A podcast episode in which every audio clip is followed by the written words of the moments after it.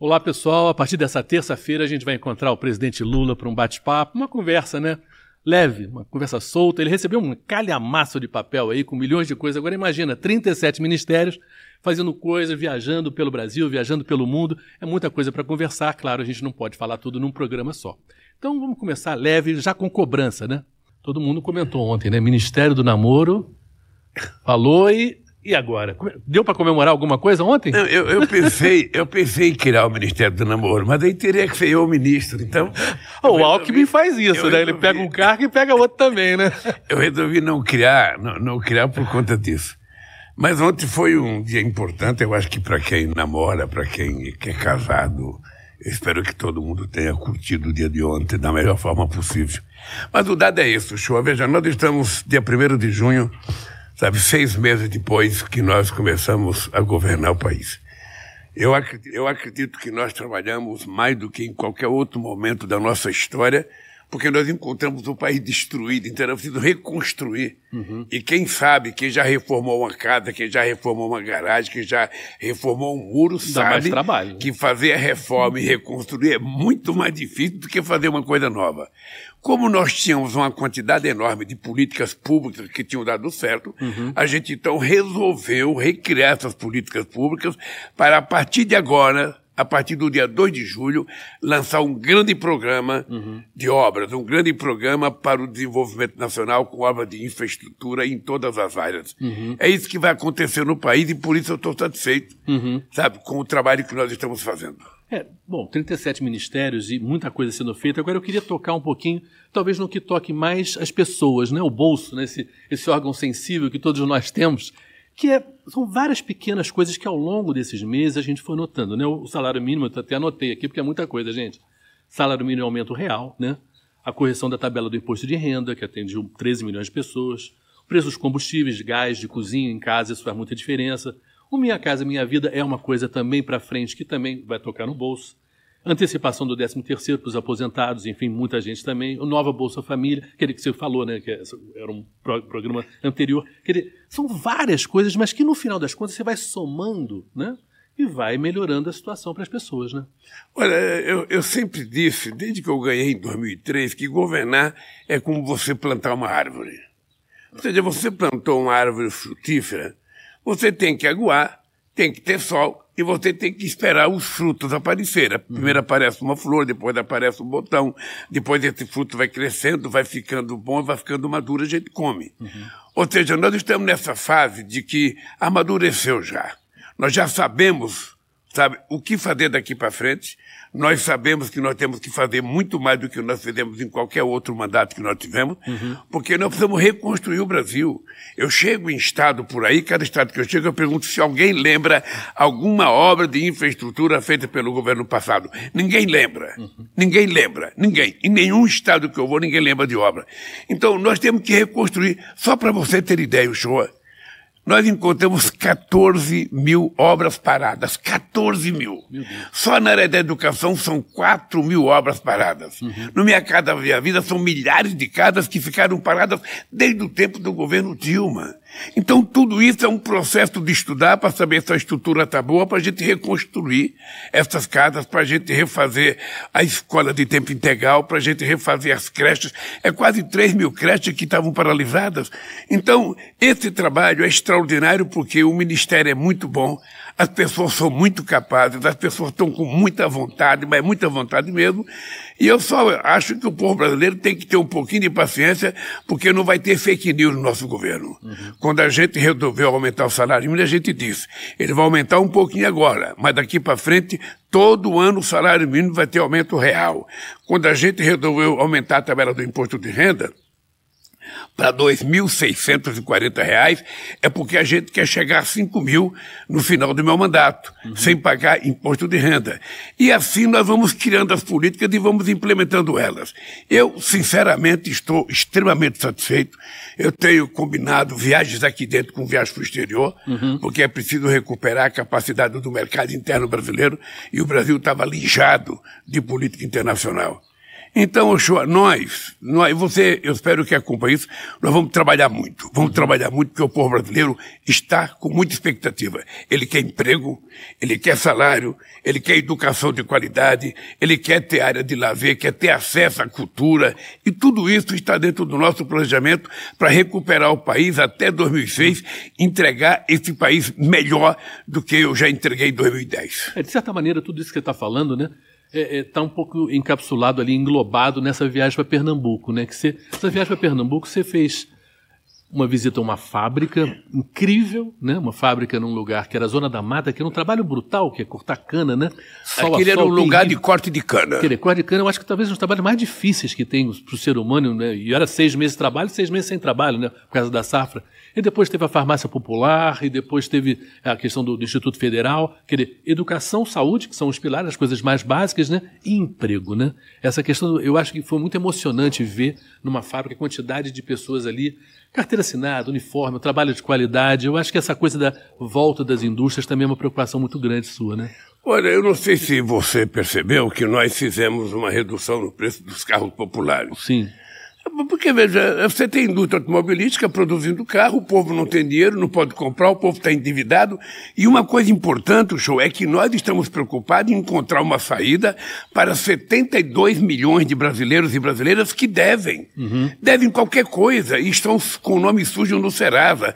Ou devem porque usaram o cartão de crédito para comprar comida, ou devem porque usaram o cartão de crédito para enfrentar a pandemia. E nós queremos ajudar essa gente. Por isso é que nós estamos criando um programa chamado chamado Desenrola, que nós queremos desenrolar, porque ele não for desenrolado, que vai ficar enrolado somos nós, porque nós prometemos durante a campanha e nós vamos Resolver. garantir isso para o povo. Uhum. Encontrar uhum. um jeito de livrar o nome da pessoa para ela poder voltar à normalidade do consumo. Uhum. Tá? Então, veja, nós reduzimos um pouco o preço do carro. Você viu, estava vendo a notícia hoje que, é, sabe, já, um mês, já né? vai durar um mês, vai acabar o programa. Uhum. Uh, nós queremos fazer programa mais alimento para produzir trator, implementos agrícolas, implementos agrícolas para pequeno e médio produtor rural brasileiro. E assim as coisas vão acontecendo, vão acontecendo, vai gerar o emprego, o emprego vai gerar o salário, o salário vai gerar um consumidor, o consumidor vai poder, sabe, ganhar mais um salário que vai gerar mais um emprego, mais um consumidor, e assim a roda gigante da economia vai funcionar, esse país vai voltar a crescer e a gente vai voltar a ter o direito de ser feliz outra vez. Presidente, pensa bem, é, é, esse, esses primeiros meses foi muito rápido, né? Essa inflação desse mês, né, que foi a mais baixa aí do, do, dos últimos tempos, o crescimento desse primeiro trimestre foi altíssimo, quer dizer, o dólar baixando, a bolsa subindo, quer dizer, você esperava?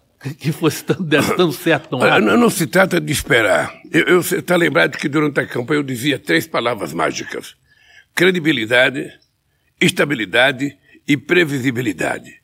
A credibilidade é, é, o governo tem que ter junto à sociedade, ou seja, quando o governo falar uma coisa, o empresariado tem que acreditar, o povo tem que acreditar e ela tem que acontecer. Uhum. A estabilidade é a estabilidade política, estabilidade social, porque sem essa estabilidade a gente não consegue governar. Se você não tiver segurança jurídica e não tiver segurança social de que as pessoas estão tranquilas acreditando, as coisas não dão certo. E a outra é previsibilidade, ou seja, é muito importante que a gente tenha consciência que o trabalhador, desde o trabalhador mais dormido, ele tem que ter uma previsibilidade do que vai acontecer com ele durante o ano inteiro. Uhum. Se ele vai ficar emprego, empregado, se ele vai ficar desempregado, se vai melhorar suas condições de trabalho. E o empresário tem que ter também essa previsibilidade para saber o seguinte: vai mudar a regra do jogo? Ou a regra do jogo vai continuar do jeito que está? Eu vou continuar investindo e vou investir e vou ter lucro, e vou investir mais e vou ter mais lucro. Se a gente garante isso, está resolvido o problema. Uhum. É por isso que eu encontrei com a diretora do FMI em Hiroshima. Sim. E eu disse para ela, olha, eu vou te avisar uma coisa. A previsão do FMI sobre o crescimento do Brasil está equivocada. Quando chegar no final do ano que vem, eu vou encontrar com a senhora no G20 e eu vou lhe provar que a economia brasileira cresceu muito mais do que aquilo que o FMI está dizendo agora. Ela deu uma risada e falou: tomara que você esteja certo. E é verdade. Uhum. Porque, veja, quando o dinheiro começa a circular, sabe, quando o dinheiro começa a circular, as pessoas começam a comprar e as coisas começam a acontecer. Uhum. E nós ainda temos que fazer muitas coisas. Quando você falou de casa, nós precisamos fazer não apenas o Minha Casa Minha Vida para as pessoas mais pobres. Precisamos fazer Minha Casa Minha Vida para classe média. Sim. O cara que ganha 10 mil reais, 12 mil reais, 8 mil reais, esse cara também quer ter uma casa. E esse cara quer ter uma casa melhor. Então nós vamos ter que ter capacidade de fazer uma quantidade enorme de casa para essa gente. Então nós vamos ter que pensar em todos os segmentos da sociedade para a gente poder fazer com que as pessoas se sintam contempladas pelo governo. Essa, essa parte da, das viagens internacionais, ela e semana que vem o senhor vai para encontrar o Papa e depois lá na França o Macron e outros líderes também, é, tem sido muito importante também para justamente recuperar não simplesmente o prestígio e o tamanho do Brasil lá fora, mas economicamente, né, trazer é, abrir de novo o país para. Porque muita coisa tem a ver com relação pessoal, né? Essa coisa de confiança, esses encontros com os empresários que o senhor tem, tem feito também.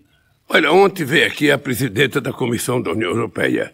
Ela é uma figura muito importante na relação comercial. E ela veio conversar comigo sobre o acordo do Mercosul e União Europeia, e eu disse para ela que nós temos um problema que nós não aceitamos colocar compras governamentais no acordo, uhum. porque senão a gente mata a pequena e média empresa brasileira. Sim. O que ela disse para mim, presidente, o que é importante é vocês colocarem no papel o que vocês querem, nós colocamos no papel e vamos ver se até o final do ano faz acordo. Eu quero fazer um acordo. Uhum. E se Deus quiser, quero fazer até o final do ano. Eu estou indo à Itália visitar o Papa. Mas sabe quantos anos vai que não vem um governante italiano ao Brasil? Muitos anos, muitas décadas. Sim. Ora, nós temos 30 milhões de italianos e descendentes de italianos aqui no Brasil. Eu acho que o Brasil é o maior país italiano fora da Itália. Uhum. Então, o cara não vem aqui por quê? Ou porque ele não é convidado, ou porque ele não se sente bem-vindo aqui. Eu vou tomar iniciativa. Eu quero não apenas encontrar com o Papa, mas eu quero encontrar com o presidente da Itália. Uhum. E depois eu vou participar de um debate econômico em Paris, sabem que eu vou fazer o encerramento do encontro econômico. Depois o Alckmin vai na CELAC, que é Sim. em Bruxelas, numa reunião da América Latina com a União Europeia. Eu vou pedir para o Alckmin ir, uhum. para mim poder fazer mais uma viagem aqui dentro do Brasil. Uhum. Essas viagens aqui no Brasil, que sexta-feira né, tem essa ferrovia Norte-Sul, que é super importante, né? Um, um, projeto tão antigo, né? Se falava há tanto tempo, e é o último trecho agora que vai ser inaugurado. Essa relação com o agronegócio é muito importante. O agronegócio, obviamente, é um, um esteio aí da, da nossa economia. E essa coisa está se voltando a se aproximar, porque lá atrás, né, no seu governo, se investiu muito no agronegócio, né? Olha, o, o show, deixa eu te falar uma coisa e falar para as pessoas que estão nos assistindo aqui. Eu, eu nunca tive problema com o agronegócio. Uhum. Eu nunca tive problema. Eu governei oito anos nesse país. Eles sabem tudo que nós fizemos por eles. Eles sabem que nós temos muita responsabilidade com o salto de qualidade que deu a agricultura brasileira por causa do financiamento que nós fazíamos, financiamento de máquina. No nosso tempo, uma dessas máquinas coletadeiras grande que parece um, um, robô, uma essa máquina era financiada com 2% de juros ao ano. Uhum. Hoje eles estão pagando 14% ou 18% de juros ao ano. Então eles sabem que do ponto de vista econômico eles não têm problema conosco, do ponto de vista de financiamento. O problema pode ser ideológico. Se é ideológico, paciência. Paciência, a gente vai entrar em campos opostos. Uhum. Eu fiz questão de dizer na feira de Pernambuco o seguinte: olha, não há incompatibilidade entre o pequeno e médio produtor e o grande produtor. Uhum. Não há incompatibilidade. Uhum. Isso está na cabeça de quem não quer pensar direito. Porque, na verdade, o Brasil precisa dos dois. Os dois são complementares. Os dois ajudam o Brasil. Um produz mais para exportar Uhum. Sabe? E também produz para o mercado interno, porque nós comemos soja através do frango que nós comemos, nós comemos milho através do porco que nós comemos, uhum. ou seja, então nós temos que levar em conta que também é muito importante, não só para exportação, mas para o mercado interno. Mas a pequena e média agricultura é que cria aquela galinha caipira que você gosta. É o tomate, o aquele alface, porquinho que você gosta, aquela frutinha que você gosta, o feijão, sabe? Então nós precisamos ajudar os dois. Uhum. E eles têm que viver em paz, porque cada um ajuda o outro. O que é interessante é que eu fui na Bahia visitar uma feira, visitei máquinas importantes, mas só tinha um lugar que estava vendendo alimento. Era a barraca da pequena agricultura. Sim. Então, eu acho que se as pessoas tiverem essa compreensão, e graças a Deus, o Ministério Paulo Teixeira tem essa compreensão e o Ministério Fávaro tem essa compreensão. Uhum. E eu acho que a gente vai caminhando, vai caminhando, vai caminhando. Nós vamos anunciar o Plano Safra agora, tanto para a agricultura familiar quanto para o agronegócio, e eles vão perceber que da parte do governo não há nenhuma objeção a eles. Uhum. O que nós queremos é que todos produzam, cresça e que o Brasil cresça junto. a agricultura familiar emprega muita gente, né? Porque quando a gente vê essas máquinas desse agronegócio, também não é tanto emprego assim, né? Porque é muito tecnológico, né? E essa questão do emprego é importante porque a pessoa tem que ficar no campo até para ficar lá querendo levar aquela vida do interior sem precisar vir para a cidade para arrumar um emprego, né? O show, nós temos aproximadamente 4 milhões e 600 mil propriedades com menos de 100 hectares. Essas propriedades geram bastante oportunidade de trabalho, porque ninguém consegue produzir 50 hectares sozinho, 30 hectares Sim, sozinho, uhum. 100 hectares sozinho. Então é preciso que as pessoas tenham gente que trabalhe. Isso é importante, porque é o trabalho que dá dignidade à pessoa. O cidadão trabalha, no final do mês leva para casa o seu salário para sustentar a sua família. É isso que nós queremos, é isso que ele quer. Uhum. Então nós vamos fortalecer a pequena e média propriedade, nós vamos fortalecer o agronegócio, nós vamos fazer, continuar fazendo reforma agrária, porque aonde precisar sentar gente, nós vamos assentar. E, e é uma coisa importante, nós estamos no governo, eu disse para o Paulo Teixeira esse dia, doutor Paulo, não precisa mais invadir terra. Uhum. Olha, se quem faz o levantamento da terra improdutível é o INCRA, ou o INCRA que comunica o governo quais são as propriedades improdutivas que existem em cada estado brasileiro, uhum. e a partir daí nós vamos discutir a ocupação dessa terra. Sim. É simples. Sim. Não precisa ter barulho, não precisa ter guerra. O que precisa ter é competência e capacidade de articulação. Então eu falei para o Paulo Sérgio, para o Paulo Teixeira, Paulo, eu quero que o INCRA me dê a totalidade de terras ociosas que ele acha que tem no Brasil. É em torno disso que a gente vai discutir com a CONTAG, com o Sem Terra, com a FETRAF, para que a gente possa fazer os assentamentos necessários com muita tranquilidade. Eu lembro que na campanha de 2003 nós fizemos uma pesquisa se o povo queria reforma agrária amplo, radical, sob o controle dos trabalhadores. Sim. Eu dizia isso no comício, eu falava bravo. Uma vez uma mulher falou assim para mim, ô Lula, por que você não fala mais calmo? Você gritando assim, você me assusta. e aí o Duda Medonta fez uma pesquisa. Você sabe o que, que deu na pesquisa? O povo queria reforma agrária tranquila e pacífica. Sim. Então é essa reforma agrária que nós vamos fazer no país. Sim. Usando o INCRA e usando os canais competentes, é, digamos assim. colocando os trabalhadores que querem trabalhar para trabalhar. Uhum. Não, tem, não tem problema, não tem por que haver luta, não tem por que haver guerra. Uhum. O que tem que haver é compreensão de que o Brasil precisa ter segurança alimentar e por isso o Brasil precisa produzir muito para que a gente tenha, inclusive, o estoque regulador. A gente agora repartiu a CONAG, a CONAB, com a agricultura familiar e com a agricultura empresarial. Por quê? Porque é preciso que a gente tenha um estoque regulador. Um país precisa de um estoque regulador. Se tiver uma crise de alimento no mundo, nós temos que ter garantia de que não vai faltar nem arroz nem feijão para o nosso povo. Uhum. Daí porque a gente tem que incentivar o plantio e ainda para o pequeno nós precisamos criar uma coisa chamada preço mínimo para que a gente garanta que o cidadão, ao plantar, e quando ele colher, se tiver baixo, se tiver baixo preço, ele não perca. Tem garantia. Que ele receba pelo menos o que ele investiu. Uhum. E aí o Brasil vai voltar a ficar tranquilo outra vez. Uhum. Nessas viagens do interior, eu queria uma coisa mais pessoal do senhor, presidente. É, lá atrás, 20 anos atrás, né, exatamente, quando começou 2003, e você começava a viajar pelo Brasil aí já como presidente, não como candidato. E essas viagens de agora, o que que, o que, que às vezes você se vê comparando o lá atrás e o agora? O, o, o eu viajo o Brasil, na verdade, desde 1975. Uhum. Depois eu comecei a viajar por conta das greves e depois por conta da criação do PT. O que mais me emociona hoje é que eu encontro mulheres com crianças no colo que me procuram com uma foto mostrando uma criança no meu colo. A criança no meu colo é ela, que agora é mãe. E ela pede para me tirar fotografia com o filho ou a filha dela para ela guardar de lembrança. Sim.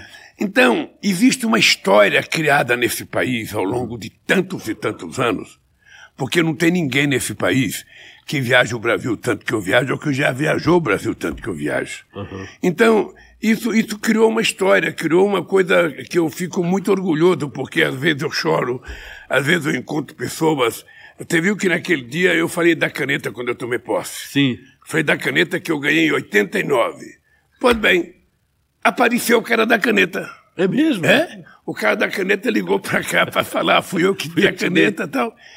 Eu fiquei muito emocionado, porque uhum. Essas coisas acontecem muito comigo. E eu encontro muita gente agora que ajudou a fundar o PT, que ajudou a fundar a CUT, que fez greve em São Bernardo, que trabalhou na Volkswagen, na Mercedes, que trabalhava em São Paulo. E toda essa gente que eu encontro pela rua me dá uma me dá um, um frisson de, de emoção, porque Sim. eu acho que eu estou ficando um pouco mais experiente, não mais velho, mas mais experiente, e a gente vai ficando com o emocional mais sim, forte. Sim, sim, sim. Mais forte. Eu me emociono com muito mais facilidade. Uhum. Mas o que é importante é o seguinte, é que está nascendo uma juventude que quer um Brasil melhor do que aquele que eu queria quando eu tinha 18 anos de idade. O mundo evoluiu, as pessoas mudaram. E nós não podemos permitir que as coisas ruins tomem conta do, da humanidade. Nós precisamos acabar com a fake news. Por isso, eu queria aproveitar o show e fazer um apelo. Eu já fiz em Recife aos estudantes no Instituto Federal uhum. de Paulista. É importante que todas as pessoas que têm idade para se inscrever para o Enem uhum. se inscrevam até o dia 16 porque o Enem estava muito desativado, o Enem estava um pouco desmoralizado. Sim. E nós precisamos recuperar a força do Enem, porque o Enem foi a coisa mais extraordinária. Nós chegamos a ter 16 milhões de pessoas inscritas. Então é importante que todo mundo que queira fazer universidade se inscreva no Enem até o dia 16 de junho, uhum. para que você possa ter a oportunidade de entrar numa universidade, fazer um curso e virar doutor ou doutora. É, esse sonho de ser doutor né, é uma coisa. Ser doutor, né? é uma coisa que é muito nossa, né? E é o casa própria, dar casa para mãe, essa coisa do estudo, né? Eu me lembro que você falou uma coisa da tua experiência própria, né? De família mesmo, queria essa coisa de o que, que mudou para tua vida o fato de você ter tido uma oportunidade que a tua família, teus irmãos, eles não tiveram, né? O show, eu sempre conto a minha história porque ela é o exemplo mais fácil das pessoas entender. Eu, por conta de uma profissão, eu ganhei mais que o salário mínimo. Eu passei, eu fui o primeiro a ter um carro, uma geladeira, uma televisão, sabe? E depois eu virei dirigente sindical e presidente da República. Quando você não tem profissão, você não tem emprego. Ninguém te uhum. quer. Você chega na porta de uma fábrica, você fala que você está fazendo nada. É então aparece, você não né? serve. Uhum. Então, é importante estudar. Eu sei que é cansativo, quando tem 16, 17, 18, 19, 20 anos. Você pensa que o mundo nunca vai acabar. Você pensa que a vida nunca vai terminar. Só quer namorar, você né? Só quer namorar, só quer zoar, só quer para balada. Não, dedica um tempo para estudar. Porque esses quatro ou cinco anos que você estudar vai te dar garantia pro resto da vida, cara. Faça isso. Uhum. Faça isso quem está te pedindo de alguém que já teve 16 anos, que já teve 18, que já teve 20, que já teve 25 anos, que já gostou de balada, que saía quinta-feira de casa e voltava só no domingo à noite e minha mãe me esperando. Então, não, não, não jogue fora esse tempo precioso da sua juventude. Namore o quanto você quiser, vá para a balada que você quiser, mas dedique um tempo para você estudar, porque é isso que vai garantir o teu futuro e da tua família. Quando você vê esses jovens, né, no Instituto lá Federal de Paulista, era uma garotada que estava ali à frente, né, à tua frente, e possivelmente eram os filhos daqueles que você viu 20 anos atrás, né? É, você vê já uma cara de esperança? Ah, eu vejo. Eu vejo e, e eu, eu, tento sempre que possível falar muito de esperança, porque nessa idade a gente não tem problema. Nessa idade não tem coisa ruim. Eu, quando tinha 20 anos de idade, dava enchente no lugar que eu morava, entrava um metro e meio de água dentro de casa. Poxa. Você acha que eu ficava chorando? Não. A gente, eu e meus irmãos, tirava minha mãe de dentro, levantava o que tinha que levantar, eu pegava uma câmara de pneu de caminhão, amarrava uma corda, um companheiro meu, sabe, ia comigo, ele segurando a corda, e eu, de casa em casa, vendo se tinha gente para tirar, se alguém precisava de ajuda. Aí terminava aquilo, eu ia para um salão, estava todo mundo dormindo no chão, e a gente ficava fazendo festa até o, o dia amanhecer. Sim. Então, com 20 anos de idade, com 16, com 17, com 18, não há tempo para desanimar, cara. Não há tempo mesmo. Uhum. O mundo pode ser feito de alegria. O mundo pode ser feito de muita alegria e essa alegria está dentro de você, é só você colocar ela para fora. Um menino de 20 anos, uma menina, não tem como acordar azedo, acordar nervoso, acordar sem perspectiva de vida. Eu, que tenho 70 anos de idade, ainda tenho sonhos, ainda tenho sonhos e quero realizá-los. Eu sonho que esse país vai melhorar, eu sonho que a juventude vai melhorar de vida, que vai estudar, que vai ter emprego. Eu sonho que as coisas vão melhorar para todo mundo. Então, por favor, não pare de sonhar. Não pare de acreditar. E a gente tem que sonhar grande. Porque se a gente sonha pequeno, o que a gente vai construir é pequeno. E eu sonho sempre coisas grandes, porque assim eu estou motivado a construir as coisas que eu sonhei. É, eu vejo no senhor um sentimento de urgência, né? um sentimento de impaciência de que as coisas se resolvam, melhorem muito rápido. Né?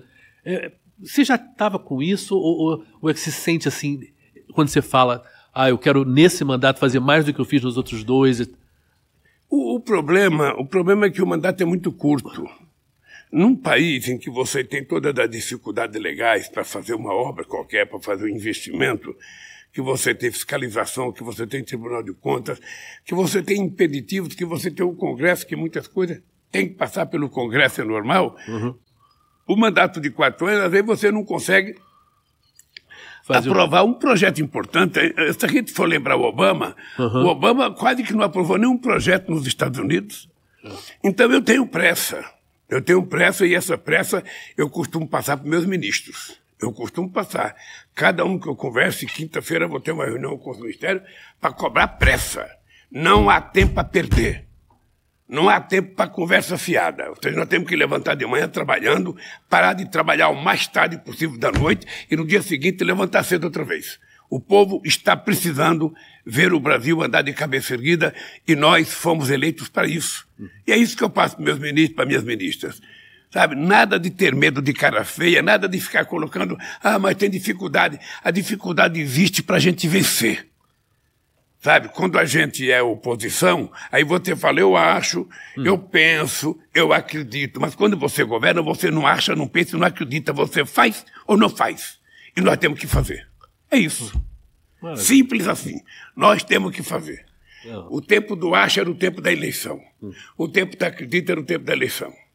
Agora não, agora é fazer. Se tem uma coisa difícil, tem, desenrole e faça. Porque é assim que a gente governa um país. Eu acho que estamos muito bem nesse para terminar, eu acho que essa entrevista com esse final, porque esse final é muito otimista e é muito positivo. Uma coisinha, que é mais leve, né? vamos terminar. Seleção brasileira vai jogar aí dois jogos aí, essa seleção brasileira, pensando aqui a Copa do Mundo, já 24 anos a gente sem ganhar. Guiné e Senegal são amistosos, sem técnico. Faltava eu, o Ministério da Seleção Brasileira? Eu, eu acho que é triste isso. Eu acho que é triste a gente ter uma seleção que é considerada a melhor seleção do mundo e a gente não ter técnico. Tá? O que é mais grave é que eu acho que a gente hoje não consegue formar uma grande seleção porque a gente não tem um jogador da qualidade que a gente teve em 70. Uhum. Todos os homens formados, sabe, todo mundo calejado. A gente não tinha uh, só meninas, a gente tinha homens jogando na seleção, a começar do Pelé, uhum. com 30 anos de idade.